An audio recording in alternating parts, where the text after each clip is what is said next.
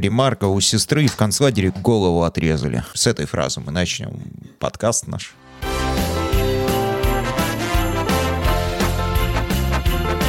Коко, коко. Три, два, один, поехали! Это Кукуха сказала «Поехали» – аудиоподкаст про психиатрию. Слушай нас на всех платформах, где есть аудиоподкасты. Это Кукуха сказала «Поехали» подкаст о ментальном здоровье. С тобой вновь врач-психиатр, психотерапевт Павел Сбродов, Лена Золотова, Игорь Нойштарт и я, Александр Алпатов. Вообще мы, в принципе, изначально, когда Паша чуть-чуть прихворал, э, чуть было не собрались втроем, и Паша инициировал данную встречу, мотивируя это тем, что он все равно будет с нами, но в качестве так называемого интроекта. Собраться мы не собрались, дождались все-таки Пашу настоящего воплоти. А вот что такое интроекты, э, мы решили поговорить все-таки живьем. Я все жду, когда он сейчас загадочно подмигнет как-нибудь и скажет, а с чего это вы взяли? Я вообще-то дома сижу. и-» А может он скажет, что сейчас это он говорит моими э, моими словами, да, мо- моим э, голосом. Кстати, Павел Николаевич, а, То есть возможно, все наоборот. Возможно, это мы здесь не настоящие. Настоящий только ты. Но это же должно в две стороны работать. В две стороны это интеракция и проекция. Но это если касается конкретного человека, а мы сейчас э, и рассматриваем две Ну, стороны. и если доводить это до психоза, да, то, в принципе, в любом моменте. Но тот вариант, что вы, воображаемые мною персонажи, он более реалистичен, чем я, воображаемый сразу тремя разными людьми. Но а, тремя разными людьми ты можешь быть... Нет, так ты же имел в виду другое, когда говорил, что ты в качестве интроекта у нас будешь присутствовать в э, психическом поле. Паше просто очень хотелось узнать, что мы про него думаем на самом деле. Вот. э, Поэтому хотелось послушать выпуск без себя, где мы воображаем его. Я хотел отдохнуть. У меня более эти, ну, приземленная потребность. Хорошо, лайфхак принят. Э, Когда я захочу отдохнуть, на работе скажу. И мой интроект, э, вот, вот- вот главному редактору скажу. Мой интроект у тебя в голове. Э, Он начитает все выпуски новостей, значит, подготовит. И эфир проведет еще прямой тоже. Мой интроект в твоей голове. А, Смотри, тут нужно немножко уточнить терминологию. Интроекты, если смотреть с позиции вообще базовой психологии как науки, это все. Все, кроме рефлексов. Потому что это объективная реакция, да. Сковородка действительно горячая, если ты от нее руку отдергиваешь. А интроект — это опыт эм, и знания снаружи, э, внесенное в индивидуальную психику. Это все знания вообще э, установки, объек- ну, объективные, субъективные, осознаваемые, неосознаваемые. Все знания человека, которые буквально получены после рождения, наверное, за исключением небольшого объема какой-то информации, и то это как бы спорно. То есть интроектами можно назвать абсолютно все знания человека, потому что они получены снаружи, кроме рефлексов. Если все-таки подходить э, более узко в плане именно психотерапевтических концепций, то интроекты — это некие установки, идеи, знания, которые получены и внедрены э, без критического осмысления и ассимиляции через свой собственный опыт. Э, ну, типа, почему? Потому что. Потому что так. Мальчики должны, девочки должны, джентльмен должен. И я так понимаю, что если Что делать? Идти к специалисту. Если критическое э, осмысление отсутствует, то преимущественно все это происходит до шестилетнего возраста, как пока как раз-таки... А вообще, ну, Но может быть и позже. Э, к примеру, кри- критика ведь отключается при серьезных э, потрясениях психических. Ну вот как пример. э, вот в чем тут фишка, что м, на самом деле абсолютное большинство знаний, каких-то вообще в принципе знаний об окружающем мире, это интроекты, воспринятые на веру буквально. Что потому что так и есть. И заканчивая даже научными знаниями. Потому что проверить их через свой собственный опыт у нас тупо нету времени и возможности. Ну, типа, зе- Земля круглая, а? Вот, Земля планета, крутится в космосе. Видели этого? Чувствовали? Нет. Мы все это воспринимаем, кроме тех людей, которые летали в космос и видели Землю с орбиты. Для всех остальных это, по сути дела, интроект. А, Даже если мы рассматриваем различные доказательства, они все косвенные. Но по сути это аксиоматичная штука, которая должна на чем-то базироваться, чтобы принять ее на веру. А, Потому что все так говорят. Вот э, принцип. Ну, для начала это, конечно, принятое у родителей, как у самых первых авторитетных взрослых. И дальше, то есть это воспитатели, учителя, преподаватели, э, старшие коллеги, например. Это любое знание, э, принятое, ну, как аксиома, да, потому что и фишка, что оно часто не связывается со своим личным опытом. И вот проблемным оно становится, то есть именно в э, сфере психотерапии, когда оно этому самому личному опыту начинает противостоять. То есть, по сути, это адаптационный механизм, который автоматизирует процесс усвоения информации из окружающего мира, чтобы мы не отвлекались лишний раз и не тратили много-много энергии. А потом уже какие-то вещи можно и проверить, если они будут иметь значение большое. И по идее оно так и есть. То есть этот, даже если оно первоначально принято, потом оно ассимилируется э, в свой собственный личный чувственный опыт, либо принимается, либо видоизменяется, либо, если оно ему противоречит, отвергается. Это здоровая, нормальная история. Это как, знаешь, мама говорила, а, когда в школе обижают, что не нужно там кулаками махать, нужно попробовать с ними со всеми поговорить. А папа говорил, надо дать в торец, Да. чтобы не лезли больше. Вот. А, Как показала практика, драться эффективнее.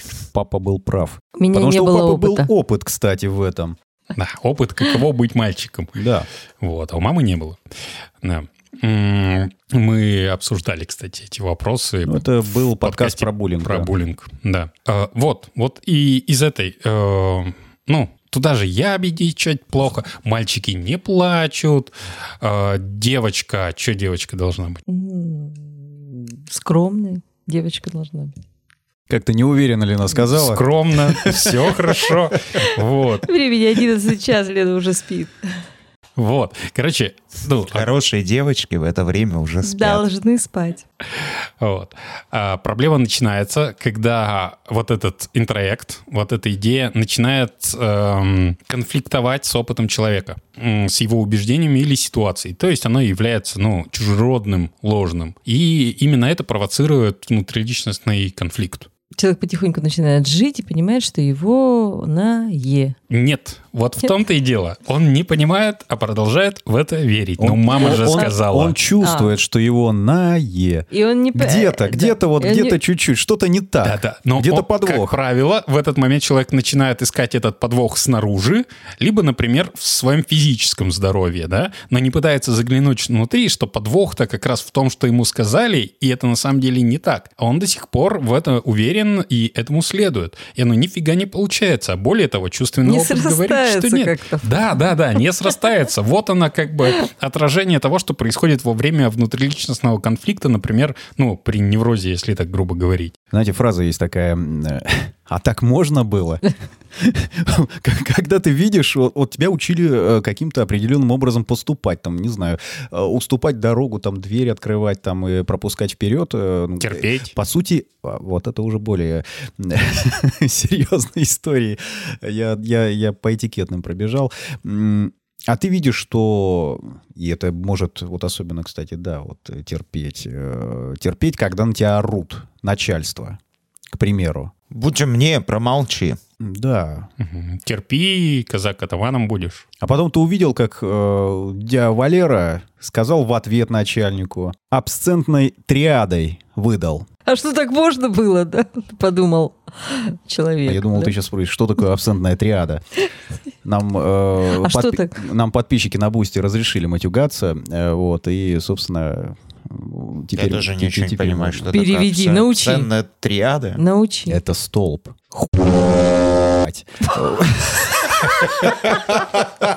Я почему-то вот до этого момента какой я, блядь, сидел, сидел и дум- Это Нет, триада. нет, нет, нет, триада это три, а, три э, Столпа. матюга, а, на которых, собственно... Всё э, держится.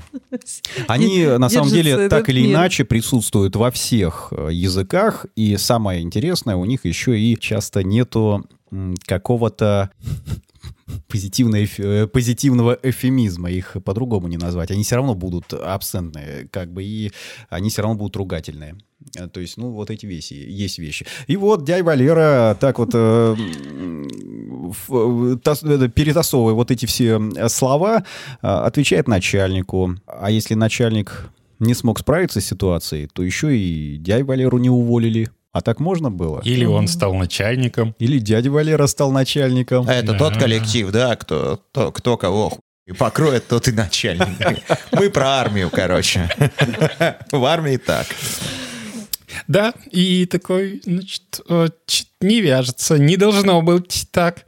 Вот. И вот эта вот фраза, что так не должно, так неправильно, несправедливо. Несправедливо. Вот. И одно из проявлений интроекции — это когда, ну, очень часто э, как раз включается проекция, и ты начинаешь видеть в других людях э, именно что-то негатив, испытывать негативные моменты, застревая на нем, фиксируясь там на злости, например, которую тебе самому нельзя испытывать, потому что злость — это плохо. А? А, драться нехорошо, терпи. Вот терпи, так это, ну, ну, это наше культуральное. Да, поэтому тебя бесит те, кто дерутся, И кто не терпит, проявляет себя. А как же? бесят, Эгоисты. Эгоизм плохо. раздражают. Как он может для себя? Ой, это э, великолепная цитата, да? Это что, для, теб- для себя жить собрался? Это как раз возвращаясь э, к окончанию подкаста о теневой личности, то, что я говорил, э, выписать людей, которые тебя бесят а, и которые тебя раздражают. И, собственно, в этих людях как раз будут те качества, которые ты в себе куда-то вы- вытесняешь, получается. Да, Да, да. И, и вот ин- ин- интроекты, э, если рассматривать с концепцией теневой стороны личности, то они как раз отвечают за ее формирование. При том, что зачастую интроекты, так как они получены из авторитетных, казалось бы, источников, остоя- остаются на свету, а вот реальный чувственный опыт и свои собственные потребности отвергаются и уходят в тень. То есть, по сути, характеристики, которые изначально не обладают положительной или отрицательной заряженностью, коннотацией, э, они за счет интроектов э, как раз-таки э, плюсики и минусики графически вот э, в плюс или в минус уходят и становятся либо положительными, либо отрицательными, потому что тебе сказали, что это именно так. Да. Ну, а кто первый, тот и, собственно, создал, создал твое психическое заболевание. Вот. А, да, и здесь еще такой момент, э, что в процессе жизни, то есть это не то, что вот в самом раннем возрасте, да, это продолжается в процессе всей жизни э, той информации, которую мы принимаем на себя. Есть механизм интроекции. Если во время проекции мы часть себя скрытую проецируем на кого-то из, ну, снаружи, то здесь мы кого-то снаружи э, интериоризируем в себя как свою часть. Самый яркий пример — это мамы, которые говорят про своих детей «мы». Мы пошли в школу, мы пошли в институт. Вот это пример интроекции. Никогда так не говорила. По-моему, идет до года, до двух А. лет, вот Ну. что-то такое. Там этот в- с, с Да. Ну, младенцем. тогда мы не пошли в институт. Мы пописали, Не-не-не. мы пока... Да, я- мы пап- я- да и то. Это начинается там, это Па- нормально, Паша это погнал уже на физиологично. клинику. Да, я на клинику. Когда идет процесс слияния эм, и как раз разделение мотивации не происходит, что нормально где-то около двух лет, потому что до этого, особенно если идет грудное вскармливание, по сути дела, это два симбиотических организма. Если не рассматривать, конечно, ребенка как паразита, вот, то да, там уместно мы, потому что метаболизм обоих организмов связан. Но дальше все. А когда остается это мы, и я думаю, вы встречались с такими людьми, э, это как раз момент, э, ну, во-первых, кроме слияния, это момент интроекции, когда мать интериоризирует своего ребенка как часть себя, воспринимая его, и в частности его успехи или неудачи, как свои успехи и неудачи. а? И мало того, Это к гиперопеке ведь ведет. да, туда же. Но это внешнее проявление, как бы. Вот. А свои нереализованные потребности и желания проецирует на, интере- на этого ребенка. Вот как, у него-то обязательно все будет. как Так его что цели. давай, на, Чего? на все секции, на все кружки, э, Да, делай все уроки, я должна быть Чего я не отличницей. доела, че- где я не допела, Да, да. где я не сплясала. Вот. Все То есть работает проекция, но в основе ее интроекция, потому что мама воспринимает ребенка как часть своей собственной личности, не как отдельный другой независимый организм, да, а именно как часть своей личности. И его успехи и достижения как свои. Свои желания трактуют как его желания. Это, ну, я лучше знаю, чего ты хочешь. Потому что она искренне уверена, что ну, она лучше знает, потому что она не отделяет ребенка. Это часть ее внутреннего самовосприятия. Ну и вот, собственно, мы добрались до клинических проявлений. А когда появляется клиника, должен прозвучать важный вопрос. А, так а делать-то что? Я, наверное, скажу, не сразу идти к специалисту, потому что начал с того, что это нормальное свойство психики. И значит, нормальная психика сможет с этим разобраться. И вот то, что ты говорил про, в подкасте про теневую сторону личности, вот здесь как раз с интроектами работает лучше всего. Эм, Берем, значит, механизм проекции. И все, что нам не нравится в других людях, их качества, их свойства, их характеристики, черты, Но мне кажется, э, лучше выписать конкретно людей, кто тебе не нравится Людей и кто тебя раздражает. и их качества. Потому А что потом, важны да, качества, прописать. не люди. Да, как- Качество, поступки, поведение, слова. То есть ты выписываешь людей, и за что ты их не любишь? Да. За что, чем они тебя раздражают? Ну, собственно, это и будет тем качеством. Мгм. И так проще. Да, и с гигантской вероятностью э, это проекция скрытых твоих настоящих желаний, скрытых за интроектами. Например, ну, эм, типа нас бесят глупые люди, а? Э, ну, тут сложнее. Нет, вот эм, злые люди. Вонючие бомжи, глупые люди. э, Ну, в да- бом- давай про глупость. Нам... А, бесит человеческая глупость, да, например. Вот. Если посмотреть, что бесит, как раз, ну, бомжи, например. Люди, у которых была возможность, но они ее прохерили. И они своими действиями сделали свою жизнь хуже. И остались нереализованными в плане социальной лестницы. Скатились, ну, вниз по социальной лестнице. И типа хорошенько. Вот. Хорошенько так, до донышка. Это всегда проекция своих собственных страхов. а? Э, связанных как раз с интроектом, что надо расти вверх по социальной лестнице, и все это неприемлемо. Иначе станешь бомжом. Станешь бомжом, и это будет стыдно, потому что ты, значит, не умный, ты дурак, ты тупой, ты неприемлемый. И поведение твое неприемлемо, и сам ты плохой, и существовать не должен. Не только про бомжей, про дворников говорят. Вот уж ни- низшая каста вообще. Будешь плохо учиться, будешь дворником. У меня был опыт. Дворником? Как раз когда я красный диплом получил в университете. Вот я работал дворником в этот Я момент. тоже полы мыла. Было дело. Вот. Но про... Уборщицы. Э, Это сложнее, э, легче про злость, потому что злость зачастую вообще табуированная. Вот как раз тема, что злиться плохо. а? Вот. И мы видим людей, которые злятся, обращаем на них, э, на агрессивных особенно, внимание. Тех, кто отстаивает свой интерес, проявляет себя, и, нач- и говорим, что они нас бесят. Бесят такие Потому люди. что они могут, а мы не можем. Мы проецируем свою собственную злость на них, приписывая и видя именно ее в первую очередь. Потому что у нас сидит интроект, который все это закрывает внутри, что злиться плохо. Никто же не хочет быть плохим, да? но человек испытывает злость, ну, потому что он живой. Он испытывает злость, но он не может ее испытывать, соответственно, ему приходится куда-то ее девать, часть подавлять, ну а часть проецировать, например, на других людей. Или другой пример. Наглые люди, которые лезут без очереди. Тебя учили а, постоянно. Ну, во-первых, это, собственно, этикетные нормы умеренности. Ты должен э, выстоять свою очередь, дождаться своей очереди и э, там что-то получить. А люди лезут вперед, получают, а тебе потом не достается. И раз за разом. Мгм. А и ты- они Вот зараза. начинают. а ты не можешь, потому что нельзя. Нельзя. Потому что это плохо. Есть запрет, да. Да. Вот. И вот таких интроектов у нас куча, и ну вот такой способ пойти как раз от противного. Единственное, что нужно понимать, что как бы за каждым... э, нам будет это казаться сугубо негативным, но за каждым негативным э, будет скрываться что-то ну, нормальное, естественное для человека. да. И как раз э, то, что мы видим эту черту негативной, неприемлемой, значит, мы смотрим на нее через призму интроекта. Не своими глазами буквально, буквально, а глазами там родителей или воспитателей кого-то. Э, Как один из самых простых способов. И, в принципе, ну, это способ достать вот эти интроекты. Чаще всего у нас это связано с эмоциями. С эмоциями и конкретным поведением в плане именно, ну, проявления себя. Потому что, ну, сиди и не высовывайся. Вот. Эмоции — это слабость и так далее. Это основные паттерны, на самом деле, которые курсируют у нас в обществе и на самом деле настолько противоестественны. Э, Здесь, наверное, с одной стороны противоестественные, с другой стороны есть все-таки, опять же, я сегодня упоминал, понятие этикета, который введен для того, чтобы в обществе не возникало конфликтов. Он базируется четко на понятии умеренность. Все должно быть умеренно. И вот как раз, ну тут тоже я думаю, что определенные перегибы, сиди не высовываясь, это не умеренность, это уже в перегиб в другую сторону. Ты должен, хотя там некоторые вещи все равно там громко говорить и так далее, это не приветствуется, по крайней мере у нас в обществе. И слишком тихо говорить тоже не приветствуется. В том числе, да. Нормально говори, что мямлишь. Вот. Мгм. Еще, еще один пример как раз получается.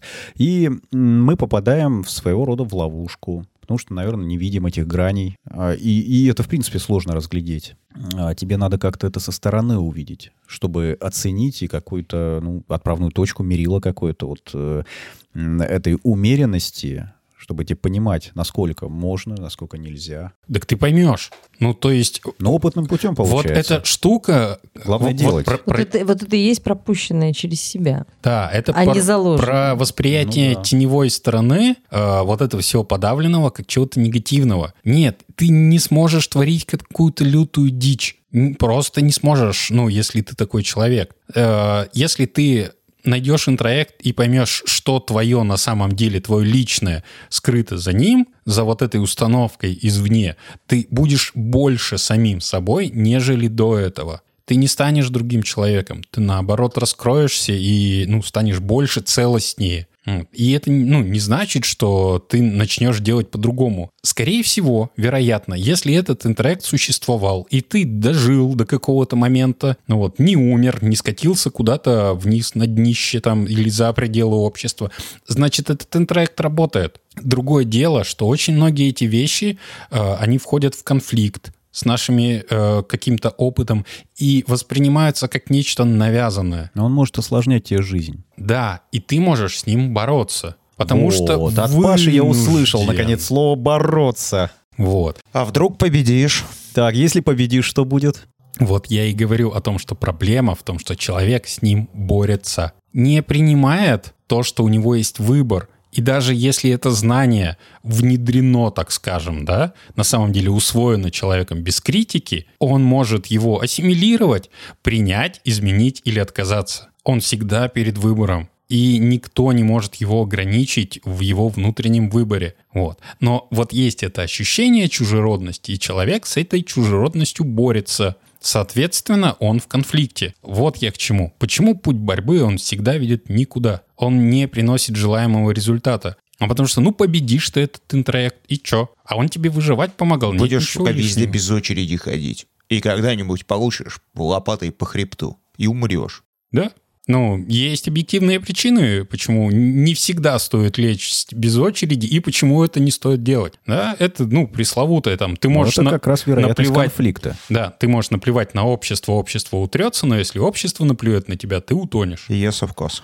Оценивай свои силы. Если ты большой и сильный, то ты можешь войти без очереди, и, и общество те- Те, кто- вы, слюны. Да, и Те, кто младше да. и слабее, не задумываясь, бей. Э, Вредные советы. Да, нет, на самом деле, наверное, э, нормы этикета, они все-таки рабочие и вполне себе справляются со своей функцией. Только что э, человек тоже должен проявлять определенную активность, определенные волевые усилия, брать ответственность э, как, как взрослый человек за свои поступки. Вот, пример. Человек должен ходить на работу, да? Но может и не ходить. По больному бьешь. Должен ходить на работу. Звучит неприятно, да? По Я, больному. я- я бы еще усилил, чтобы, знаешь, так это провернуть. Должен присутствовать на работе. Обязательно. Именно там. хотя те же самые функции может выполнять и из дома. А на работу, между прочим, ездить э, два часа, два часа в день я трачу на работу. Я вот э, цитаты. Три. Вот у меня все очень хорошо. Я интроицировал Александра Алпатова и примерно знаю, о чем он И, за- говорит. и занизил И- и- масштаб и вот, проблемы. смотрите, в чем фишка. Вот это интроект, который воспринимается чужеродным, и внутри появляется борьба, сопротивление этому, потому что неприятно, никто не хочет быть должным. Я хочу делать то, что хочу. Вот, но мы упускаем из виду, что, ну, э, вот в тако, такое наше восприятие, оно как раз субъективно. Это внутренний процесс. На самом деле ты можешь не работать. да? Работа — это то, что тебе выгодно и тебе нужно для твоей жизни. И работать ты можешь на любой работе. И опять же, вопрос только в твоих внутренних ограничениях. А более того, ты можешь не работать, ты можешь воровать. И если ты все сделаешь правильно, ты получишь легко кучу денег и не сядешь в тюрьму. Но это надо воровать в солидных размерах. Потому что если ты чего-то хочешь добиться, тебе придется что-то сделать. Да? И если ты хочешь добиться результата, сделать это качественно. Воровство — это работа, грабеж, э, работа в правительстве. Ну или путь остается еще один, как там пел у нас Юра Хой. Я бычок подниму, горький дым затяну, люк открою, полезу домой. Тоже, ведь, ну, ты понимаешь, что тебе придется довольствоваться вот этим минимумом. Не жалейте меня, я прекрасно живу, только кушать охота порой. Так, аргумент за аргументом, Паша. Все, смирись. Все, ну, то есть вот эта штука — это наш выбор. Ну, да, там а, Объективная- 20 лет назад сгорел родной мой дом, документы, деньги, все сгорело в нем, и тут же в этот момент он признает себя как уже состоявшимся бомжом, то есть ничего не делает для того, чтобы как-то свою участь изменить обратно в сторону нормального. Пожалеете мне- вы несчастного бомжу, я их в сумку аккуратно положу, там эти бутылки. Пожалейте. Вот ключевое слово. Ну, Пожалейте меня. Есть же куча исследований о том, что это все-таки мало того, что, ну, практически сознательный выбор человека при предоставлении ему возможностей э, подняться по социальной лестнице, как правило, эти возможности отвергаются большинством Ну да, отказываются. и через какое-то время, да. Гедонизм и бродяжничество. Вот я к чему. И, ну, ты не должен ходить на работу. А ходить на работу – твой выбор. Есть определенные условия, которые дает тебе работодатель, твои должностные инструкции. За соблюдение их и выполнение определенных действий тебе потом дадут деньги. В этом единственный смысл работы. Это социальный договор. Никто не должен работать. Мы работаем сами для себя чтобы закрывать огромную кучу своих потребностей. Вот фишка. А должен работать, должен ходить на работу и должен работать определенным образом, внутренние вот эти неприятные ощущения, это как раз и есть интроекты. Нет, тут видишь, Саша, о том, что а, не очень рационально использовано время, потому что это час э, на работу и часть с работы, а можно было бы дома работать, жопу почесал и уже на рабочем месте. Есть еще один фактор — это гонорарная система. Ты не за время, которое ты находишься на работе, получаешь, а за сделанную работу. Но ты все равно должен находиться на работе положенные 8 часов, эм, которые прописаны э, в трудовом договоре. Ну, тогда это Договор с дьяволом. свинство какое-то. Нет, мне кажется, что вот это придумано для того, чтобы... Договор. Договор. И смотрите, это социальный договор между людьми. Знаешь, Мы- я что сейчас понял? Мгм. Все договоры о приеме на работу подписываются на определенных перекрестках жизненных. А кто на перекрестках предлагает договор? Правильно, дьявол. Саша, если бы дьявол хотел забрать твою душу, он бы спрятал договор о купле-продаже твоей души, знаешь куда? В пользовательское соглашение Гуглом. на игрушке. Да-да-да. Вик, его все равно никто не читает никогда. Один кусочек там уже, наверное, находится. Они, они делят между собой, их много. Есть там канадский дьявол, там э, общемировой там и так далее. Да, и есть прекрасная серия Южного парка про это. Ну, это отсылка туда как раз. Вот. Нет или не все? Хорошо, все. Все.